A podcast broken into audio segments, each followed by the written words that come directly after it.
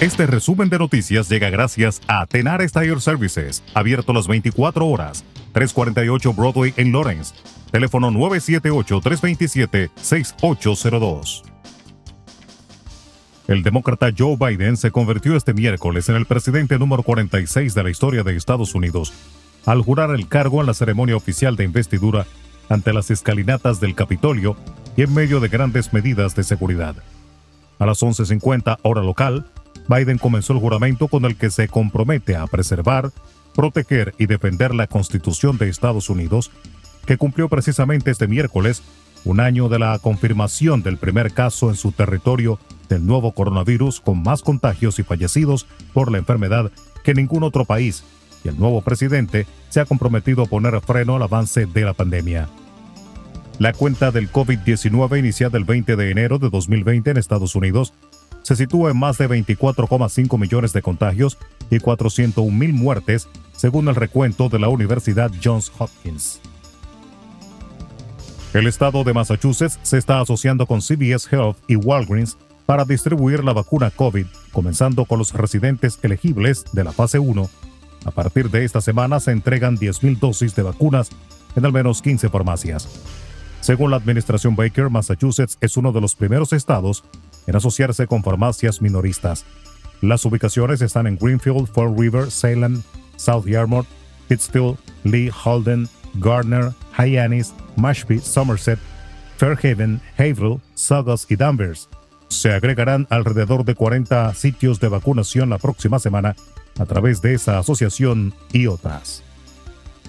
El líder del gobernante Partido Comunista de Cuba, Raúl Castro, y el presidente del país, Miguel Díaz Canel, se reunieron en La Habana con el exmandatario brasileño Luis Ignacio Lula da Silva, de visita en ese país desde diciembre, informaron medios estatales. Las máximas autoridades cubanas, Castro y Díaz Canel, conversaron con Lula, presidente de honor del Partido de los Trabajadores de Brasil, en un ambiente fraterno sobre las históricas relaciones de hermandad entre ambos pueblos y partidos, refirió una nota oficial acompañada de una foto del encuentro.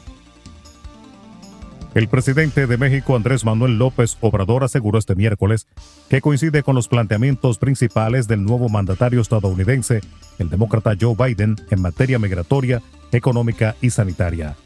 He estado leyendo y coincido en sus tres planteamientos principales, aseguró en conferencia de prensa López Obrador, quien detalló que estos son que se atienda a la pandemia, la reactivación de la economía y el plan migratorio. Las autoridades de Nueva York presentaron una propuesta de presupuesto que prevé importantes recortes en educación y sanidad y una subida temporal de impuestos a los más ricos para compensar el agujero fiscal del Estado en caso de que no llegue una ayuda federal de unos 15 mil millones de dólares. Nueva York es el estado más golpeado por el COVID-19. Calcula que esa es la cantidad que dejó de ingresar como consecuencia de la pandemia y reclama a Washington apoyo para cubrir ese déficit. Agentes de la patrulla fronteriza de Estados Unidos, en colaboración con la policía de Puerto Rico, incautaron 284 kilos de cocaína y arrestaron a cinco dominicanos y un ciudadano estadounidense en Aguadilla, municipio de la costa noroeste de la isla. La patrulla fronteriza informó que los agentes también incautaron un arma de fuego y que el valor estimado de la cocaína en el mercado negro hubiera alcanzado un valor de 7,3 millones de dólares. La Administración de Control de Drogas, DEA, asumió la custodia del contrabando mientras las autoridades federales se hicieron cargo de los extranjeros para su investigación y enjuiciamiento. El Ministerio de Salud Pública de la República Dominicana reportó este miércoles 1.532 casos en el Boletín Especial Epidemiológico número 307, luego de 11.688 muestras procesadas que detectan el virus.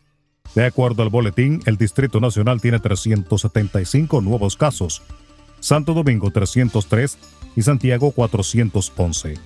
La positividad diaria se sitúa en un 21.76%.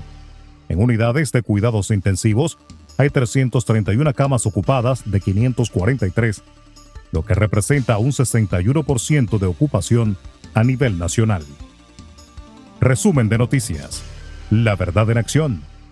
Jorge Auden. Conduzca seguro confiando el cuidado de sus ruedas a Tenares Tire Services, abierto las 24 horas, los 7 días de la semana. 348 Broadway en Lawrence. Al comprar gomas nuevas, recibe reparación de por vida, además de otros servicios también de por vida. Tenares Tire Services también ofrece alineación y balanceo y autodetailing. Las mejores gomas nuevas y usadas en Tenares Tire Services, con el trato afable de Brian de Peña y su equipo. Tenares Tire Services, 348 Broadway en Lawrence. Teléfono 978-327-6802.